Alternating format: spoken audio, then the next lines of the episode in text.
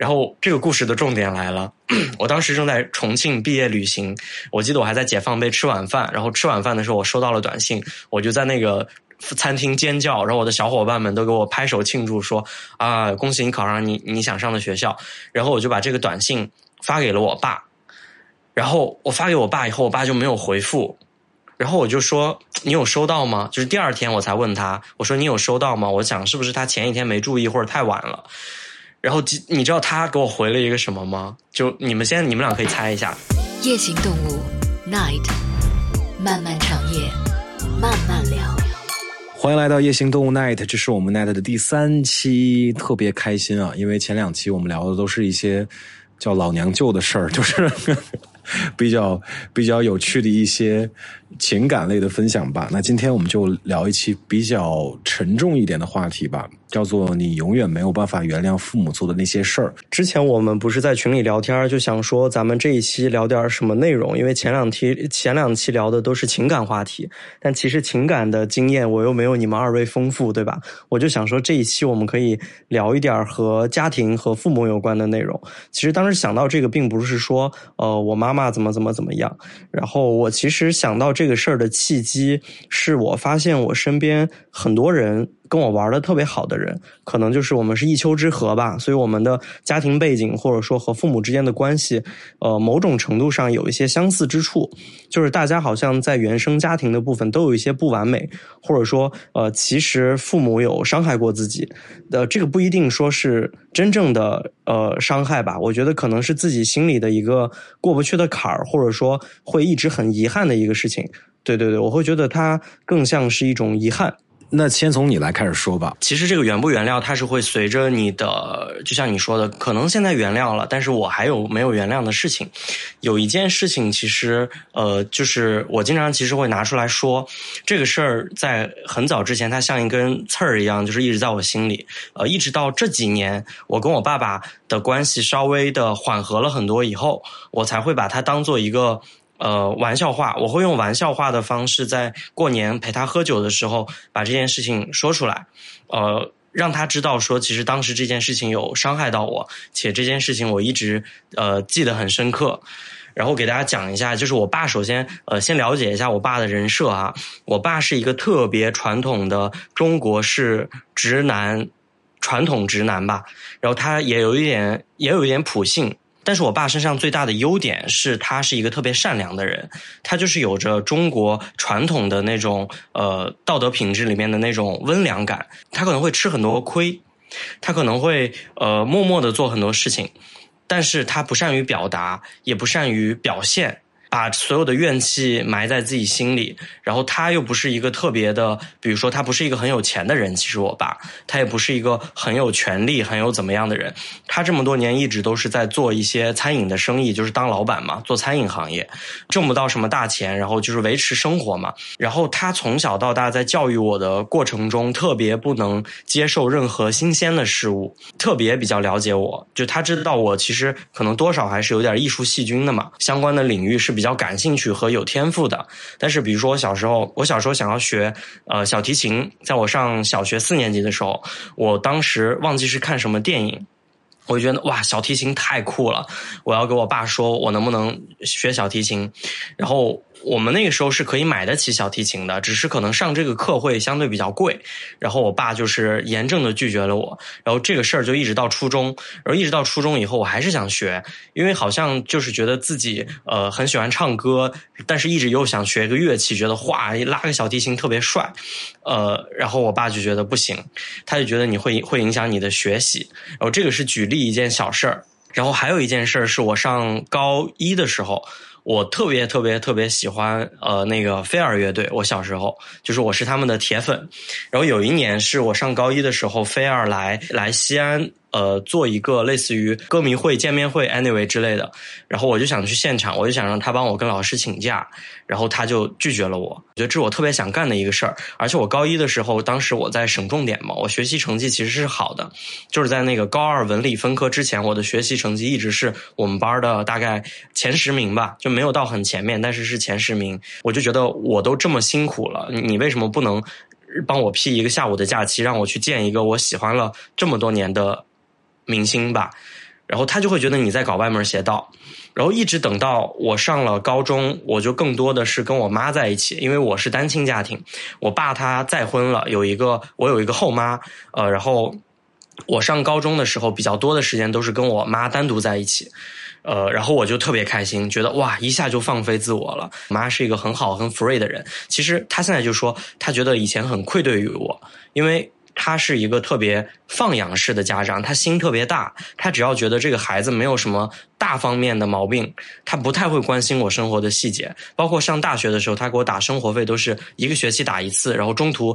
呃，就是不闻不问，这个钱我就自己去呃安排，自己去花，然后他也不会管我，也不会知道我钱都用在什么地方，我要去干嘛。所以他和我爸就是两个特别极端的人，我也特别能理解他们为什么会离婚。然后一直到我。高中我就是有一个种子，是说我一定要离我爸越远越好，我一定要离开这个陕西这个地方。然后我那个时候就觉得他不让我学习所有的乐器，我没有办法走任何的艺考路线，那我就只能使劲儿的学习，然后通过文化课去考。但是我这个人又特别蠢，就是我我当时选了理科，然后我其实是一个文科思维的人，然后我的理科在高二、高三其实学的挺艰难的，然后导致我高三的高考的那一年，就是我其实模考成绩都是不错的，然后我高考就是发挥失常了。最后我大概考只考了一个一本线的样子，然后上了呃上了一个二本的学校，然后但这个二本和我和特别是一个学校的，怎么了？这个学校还可以说实话还可以，就是你你得需要用一个一本的线去上这个学校的二本的好一点的专业，然后我就收到。呃，录取通知的那个短信的时候，我特别开心，就是因为我当时觉得我的成绩好一点，我就会去上中传。然后我的成绩没有考好，我就是只报了这个学校，而且我的志愿我只填了这个学校。如果我都滑档都没有录到我，我可能就会复读。然后这个故事的重点来了，我当时正在重庆毕业旅行，我记得我还在解放碑吃晚饭，然后吃晚饭的时候我收到了短信，我就在那个。餐厅尖叫，然后我的小伙伴们都给我拍手庆祝，说：“啊，恭喜你考上你你想上的学校。”然后我就把这个短信发给了我爸，然后我发给我爸以后，我爸就没有回复，然后我就说：“你有收到吗？”就是第二天我才问他，我说：“你有收到吗？”我想是不是他前一天没注意或者太晚了。然后你知道他给我回了一个什么吗？就你们先，你们俩可以猜一下。我我猜一下啊，是不是就并没有为你高兴，然后说到说了伤害你的话？你你可以用女生视角去带入一个传统的普信男的视角，会对他考上想上学校的孩子说一句什么话？我猜呀，可能你这个专业未来不好就业之类的这种，然后一个打击吧。呃，我猜猜，我估计按照普信男的视角来讲的话，就是。你上的是什么学校？我都没听过，自黑一下自己的学校。可以可以，因为还有一个背景补充一个小点，就是我其实，在考完以后，我报志愿，我是有告诉他的，我就说我就想上这个学校，我要报这个学校。他说行，你你开心就好，就是你呃去选你喜欢的学校，这个事儿我也不懂，我也管不了你。他是当时是这样说的。然后等到我收到这个短信，我转发给他，他没有回我短信，他是跟我打电话的。然后他在电话里面特别无奈的语气说：“哎。”咱们老人家就是没有上大学的命啊！然后我那一刻，我觉得世界要崩塌了。这个话我理解一下，就他觉得你你上的这个学校他并不满意，然后他觉得你值得更好的，是不是这个意思？他应该就是觉得我考的不好，没有上一个他听过的可能那种标准的九八五二幺幺的那种很好的一本院校，他就觉得我是没考，像是没考上大学一样。然后我就觉得这个事儿特别伤害我，就是因为是我特别精心筹备了备考了那么久去完成的一个我的小小阶段的梦想吧。然后他就是一盆凉水泼下来，他不但没有祝福，而而且我觉得你的表达方式，比如说如果他直接说呃。那那你就去读吧，反正我觉得这个学校，呃，我没听过，我也觉得我对你这个考试成绩不是很满意，但未来的路是你自己的。我觉得正常的家长，你讲这样的话，我也都能理解。但他是用了一种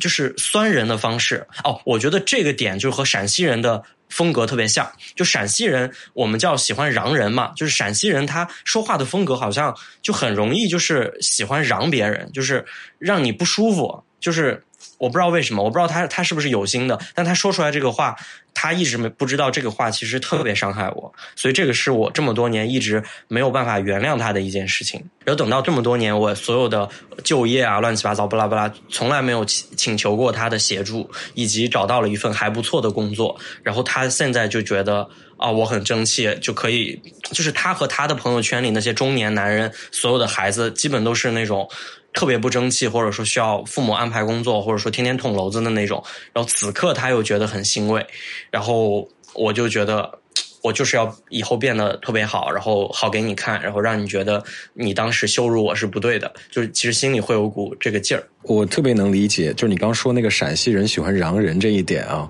呃，我其实我爸爸跟你爸爸很像的一点就是也很不信。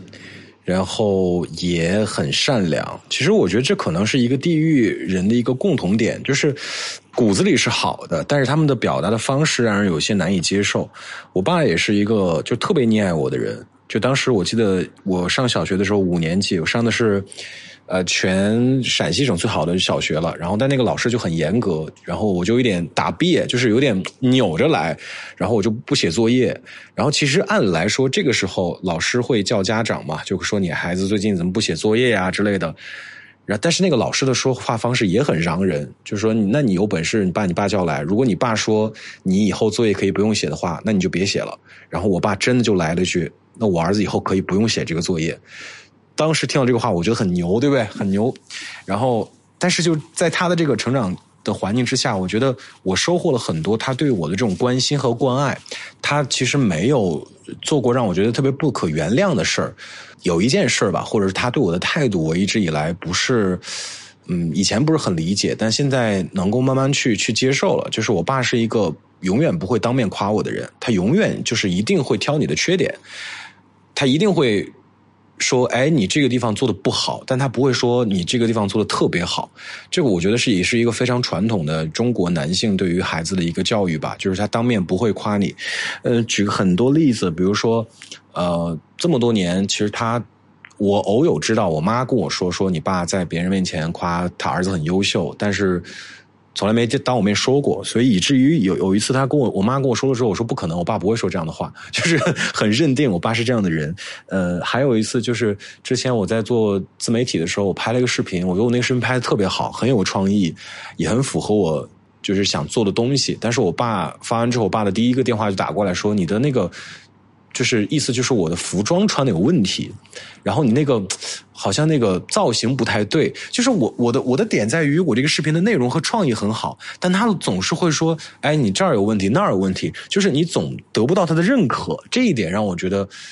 以前特别接受不了，我就是其实也是一直以来特别希望能够有一天，哎，我我爸也能说，哎，你现在在某些方面做的特别好，但从来很少啊，或者说鲜有吧，他对我这方面的评论。但是后来慢慢也能理解了，因为他就是一个传统的中国男人，中国男性在他的这个思维当中，他就是要给你挑缺点，他对你挑的缺点其实才是对你的爱。但是我觉得这个就是。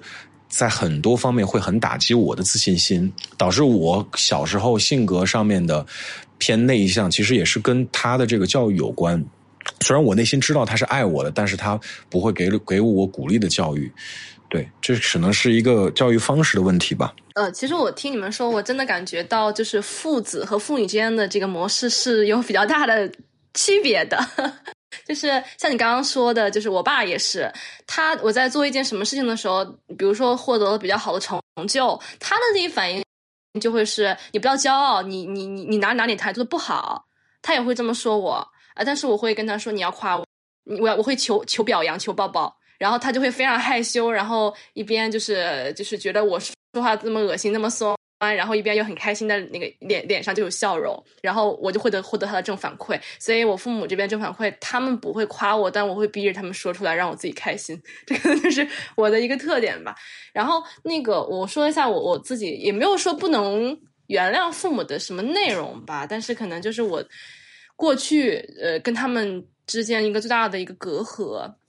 就是我父母是一个就是非常。非常爱我，他们的爱有的时候非常沉重，就是你可以理解为我的父母，他们把我作为全世界上最重要的人，最重要的事情，嗯，他们每天都跟我打电话，呃，会非常担心我的安危。就是在至少在我上大学之前，如果他们两通电话打不到我，他们就会飞奔到学校来找我的这种程度，就会让人感到这么的爱很窒息。然后我曾经不止一次的，就是不管是呃语气比较平静的交流，还是说就是歇斯底里的这个就是争执，都会说你们能不能给我一点空间？我知道我是女生，但是我没有那么脆弱，给我一些自由。然后我记得有一次，这是你翠翠名字的由来吗？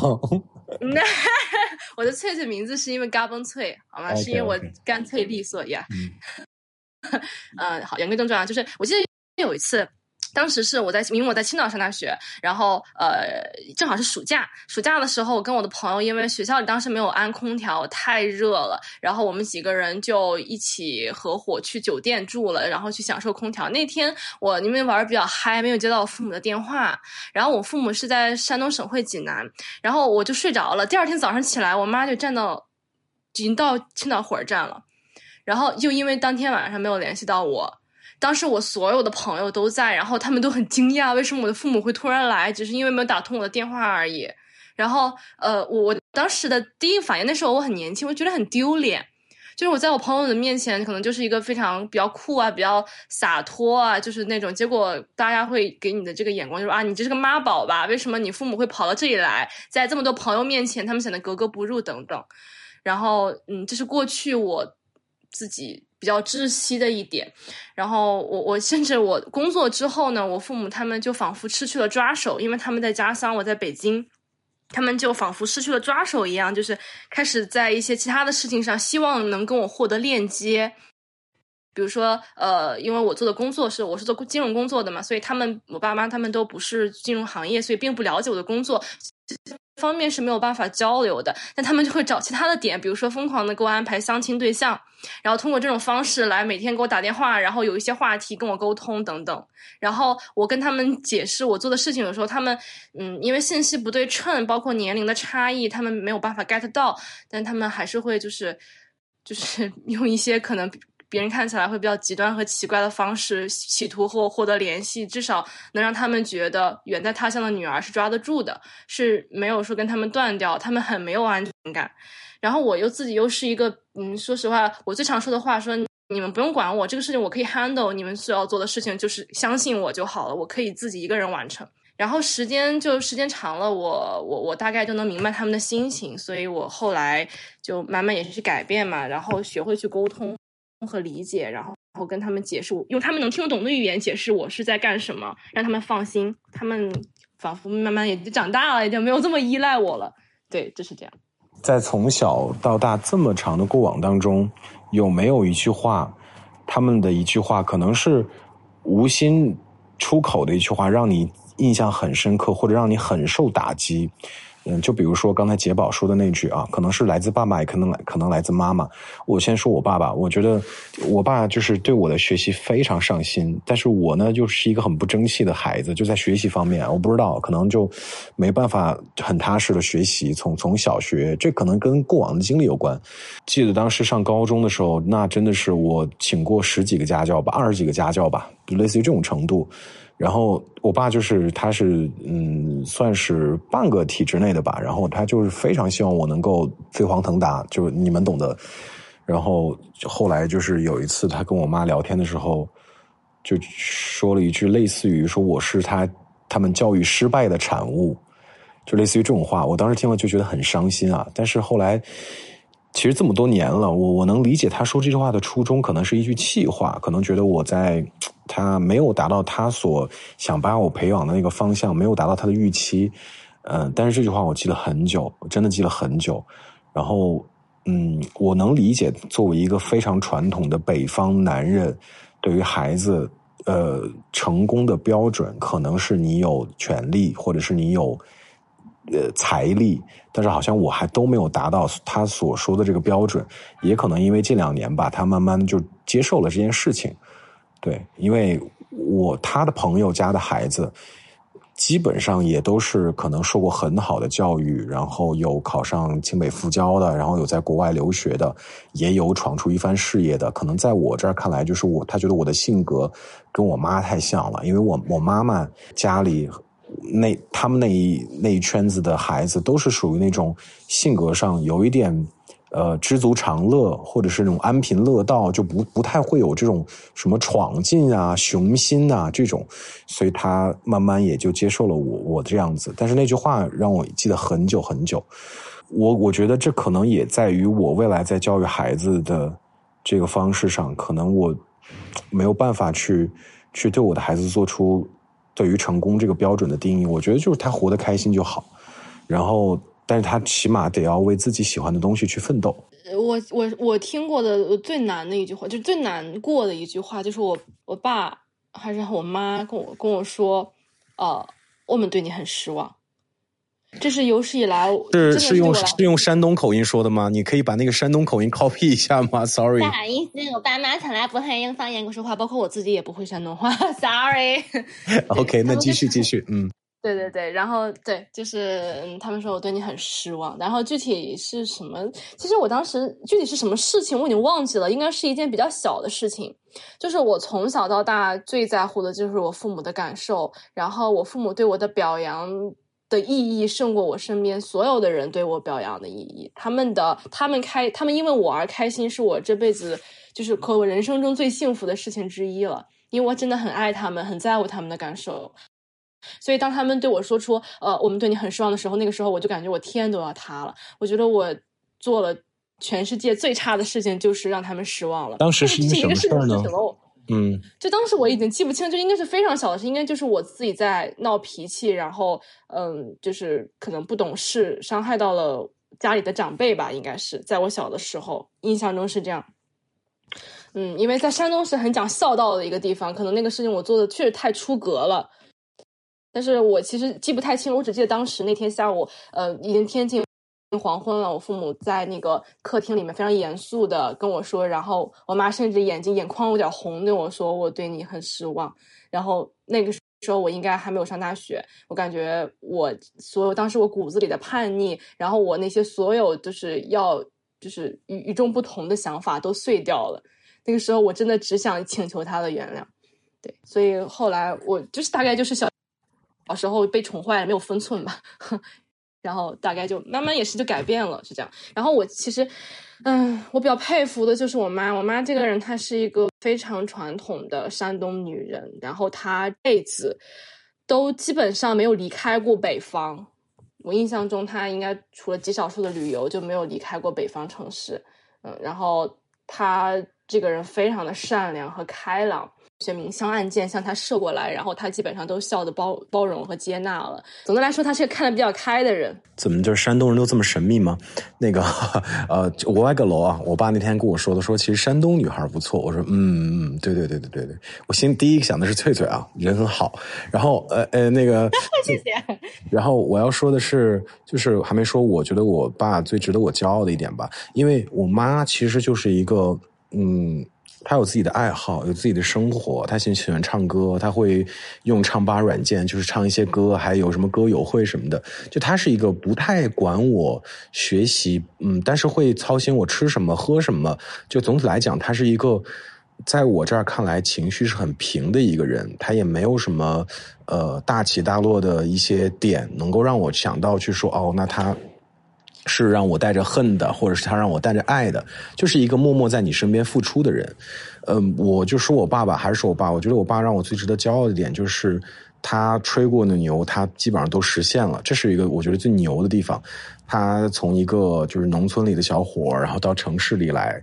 呃，有一天就是他当时还是在。刚参加工作的时候，他看着可能九几年吧，他看着有一个有一辆车从他面前开过去，他当时就跟我妈说，有一天我也要开上这个车。然后大概在两千年左右吧，就可能我五六岁的时候，我们家就有车了，就是也是靠我爸奋斗来的嘛。我就觉得这个男人他其实，嗯，他有特别多值得我学习的地方，这个是肯定的。然后他吹过的一些牛，别看他普信啊，但他其实心里还是会种下一些他想要去。去行动的一些目标的，所以这个点我觉得很佩服。包括他现在已经六十了嘛，今年刚好六十，他六三年的，然后还要想着去去奋斗，想着去赚钱这些事情，经常还跟我聊事业这些东西，所以我觉得我真挺佩服他的。某种程度上来讲，就是他做了我我做不到的一些事情吧。如果啊，我是说如果，呃，我们做父母了，你觉得你身上为人父为人母的最大的缺点是什么？可能通过你养宠物也好，或者养怎么样也好，你你养了一个东西啊，不不好意思，你养了养育了一一一个东西，你会不会在某一瞬间感知说啊，这可能是我自己对待它的一个缺点？我觉得这个问题有点像伪命题，就是因为很多人都会说。呃，男人都是在有小孩的那一刻才会真正长大变成一个男人嘛，所以其实我没有办法去设想。但是以我现在的状况，如果是有一天我有小孩了，我觉得我最大的问题是我还把自己当小孩，所以我可能会比较在某些层面我比较自私，我会希望他的世界和我的世界是不能说各自美丽这么夸张，但我觉得我们应该拥有各自的人生。我不希望我们各各自的人生就是被互相羁绊到。走不动道，或者说说点生活细节吧，就是比如说我有孩子了，我可能会很难包容他影响我的生活，就是比如说我生活中一些我很 care 的东西，会因为他的到来而被打破、被改变。呃，我觉得我的奉献精神在现阶段没有那么强，所以我完全没有做好有小孩的准备，而且我也可能不太想生孩子。我对婚姻和家庭、对小孩都没有任何向往。好，这个我们可以单独开一期来聊。我觉得如果我有孩子了，我的身上最大的缺点就是我跟我爸很像。我不知道这可能是潜移默化当中我的感受吧，就是有时候嗯情绪到激动的时候，可能会说一些让人很难接受的话，这是我的缺点。我很了解自己。因为有一天在家里跟我妈聊什么来着，就我真的很生气，然后我就说了一句话，但那个话脱口而出的时候，我在想说，如果如果我爸在这里的话，他可能会说类似的话。就是其实我一直看不上我爸的一些点，你会发现他就是在你身上会出现，这是我觉得最可怕的。这是一个在你的潜意识当中，或者是你无意识。就会做出一些跟他相同的选择，毕竟在同一个屋檐下生活了那么多年嘛，你你的行为其实会受到父母的影响，所以你想一想，可能你你身上有一些缺点，是你父母身上会有的，所以我觉得，嗯，就像我就像我说的，有可能我在教育孩子的这个点上，就是第一点就是会会说一些狠话吧，会会不顾他的一些情面，会会去抨击他。对，然后说第二点就是，其实我跟翠翠的，嗯，成长环境也很像，就是我爸妈对我的爱也是那种比较窒息的，让我没有空间，就是干什么事儿好像他们都特别想知道，特别想了解，所以我现在也会对我父母有很多的保留，有一些事情我能自己做主的，我就会我就会去做。我当时在杭州刚工作的时候，就是想买车嘛，然后我爸妈就坚决不同意。然后就给我列举了很多理由，说你不需要啊，就是你也没必要啊。然后我爸甚至还爆出了一句金句，说你不买车，你打车，谁都是你的司机。虽然这句话是就是是是我现在想也蛮好笑的啊，是也是一个很有意思的金句。但是我在长沙工作，我自己买车，我就没有跟他们讲，就是我觉得哦，这个事情我是可以自己做主的，我就不会去征求他们的意见。所以我觉得 可能我以后也会对我的。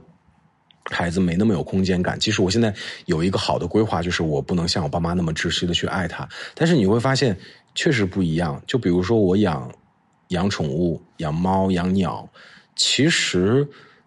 就是我可能某一天在工作、在写方案的时候，突然想起来，哎，我今天的笼子是不是没有关紧？哎呀，是不是要该买鸟粮了？就是我会时时刻刻的去想这件事情。然后我就在想说，如果那真的是一个。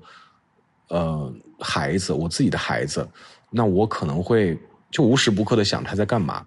对这件事情，其实也让我很困扰。我我觉得我的这个性格的这个问题和短板啊，特别应该特别清楚。对，就是我是一个其实相对来说长比较强势，而且这个控制欲比较强的一个人。其实就我是 有带孩子的经验的，就是啊，我的妹妹比我小。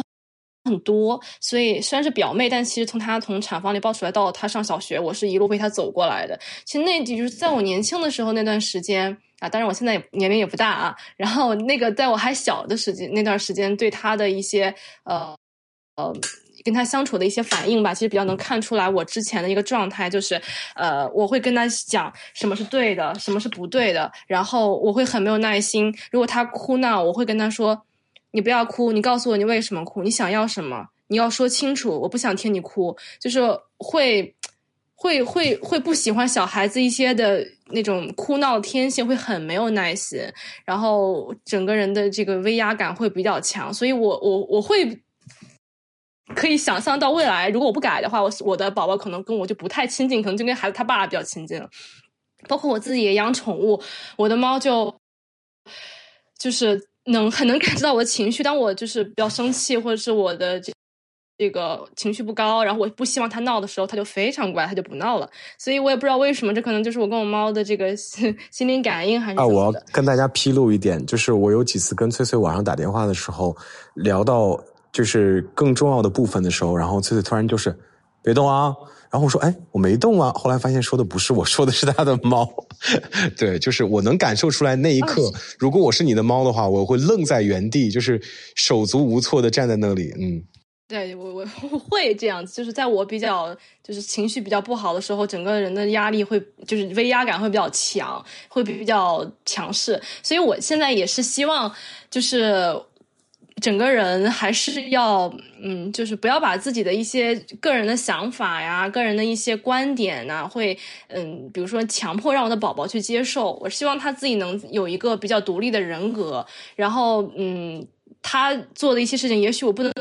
理解我或或许我觉得离经叛道，或是我认为不 OK，但是我觉得我都会支持他做任何的决定。对，是这样。我是希望我自己去尽量不要控制欲太强。我也希望我这段播客未来 他能够听到，知道他妈妈在年轻的时候，起码在现在这个年龄段，他要好好反思过。希望我能做到吧。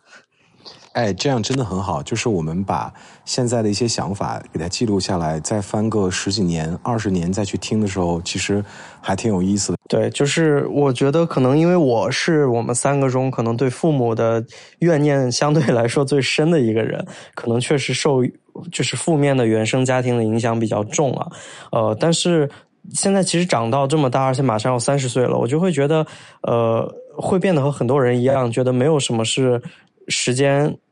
带不走的，就时间会治愈一切。其实很多，我身边也有很多人，他们和现就是一直到了这个年年龄段，和父母的关系也很僵。有些父母他可能是不配做父母的这样一种人，就什么人都会有。如果你的父母是这样的人，呃，你如果带着仇恨或者带着积怨去生活，我觉得会很痛苦。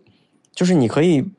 觉得说他们就是这样的人，我没办法改变，那不如干点开心的事情。我觉得最厉害的地方就是中国人之间的这种血缘关系，就是你们即使有再大的恨，但是比如说你突然告诉他有一天死神来了，说我想要立马带走你的父母，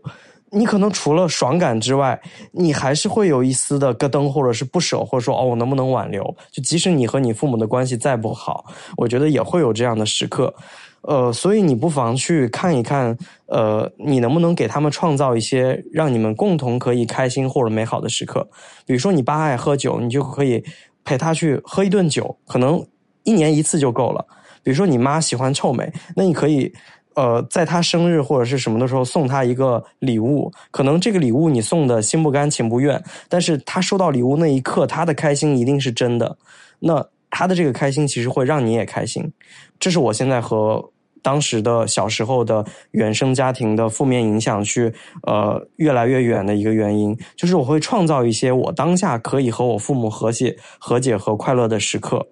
那些和解不了的，他就永远和解不了。我也不想和解，但是我会尽量的让他离我越远越好。我不去想他，把他对我能造成的负面影响降到最低。但如果你一直积怨，一直去恨这件事情，那这个伤害是双方的，就是你和你的父母都会。带着负面情绪去继续相处，那除非你们真的不做不再做父呃父子或者母子了，或者是母女父女了，对吧？嗯，前提你们只要还要走下。半辈子的余生的路的话，我觉得大家还是开心一点，呃，多想想自己吧。然后也祝他们有自己的晚年的人生啊，你自己要过好自己的人生。我觉得这是我的观点。哎，我我最后想问一个问题啊，问题有点多，其实你们只只需要回答会或者不会就可以了。前段时间不是有首歌嘛，就是呃，Last Night on Earth，就是当地球只剩下最后一夜的时候，你会选择跟谁过？现在问你们，如果。今天晚上是地球的最后一个晚上，你们可以跟任何人一起度过这一晚，你们会和自己的父母一起度过吗？我先说我啊，我觉得我会，就是咱们说不太矫情的话不说，但是确实生命是他们给我的。如果今天晚上只只有这一晚上的时间的话，我会毫无保留的给他们，把我想说的一些想对他们从来没说过的话全部都说完，然后。没有什么遗憾的，就肯定会有很多遗憾，但是至少跟他们在一起没有遗憾的，就过完最后一晚。呃，我觉得虽然前面我讲了很多对我来说比较负面的事，但如果是最后一晚，我也会和他们过，因为我呃心里面其实憋了很多话是没有告诉过任何人的，可能我只告诉过一些个别的朋友，但是有很多其实。是我这么多年一直想给父母说的话，或者说我一些不开心、不好的遭遇，但是我一直是自己消化的事情，我都希望在宇宙爆炸的那一天晚上，全部的告诉他们，想让他们知道我是一个很独立的人，我自己默默承受了很多，然后但我的人生也经营的还不错，然后我也希望他们觉得。呃，把我带到这个世界上，他们没有遗憾，然后也让他们很开心的可以和我一起离开这个世界。而且我要把我的呃生父、生母，还有我的呃养母吧，就是我的后妈什么，我我们就可能都坐在一起，一起去讲这个事情，然后度过这个晚上。如果今天是我在地球上生活的最后一天，我一定会跟我的父母一起度过。因为他们是我这个世界上最重要、我最爱的人，高于一切。他是我生命最重要的力量，所以毫无疑问，如果在我死之前能跟他们说一句“我很爱你们，感谢你们给予我生命来到这世上”，那也是比较圆满了。嗯，那我告诉你啊，如果说你爸妈知道了这是地球最后一页。等你看微信的时候，他们会告诉你我已经到北京西站了。对对对，差不多是。那有可能。嗯嗯，其实你想一想，如果今天是最后最后一晚，你愿意陪你的爸妈一起度过的话，那无论他们做过什么样让你不能原谅的事情，其实都无所谓了，对不对？既然你做了这个选择，能跟他们度过最后一晚的话，他们也是你人生当中最重要的人。所以就是 Jerry 那句话，就让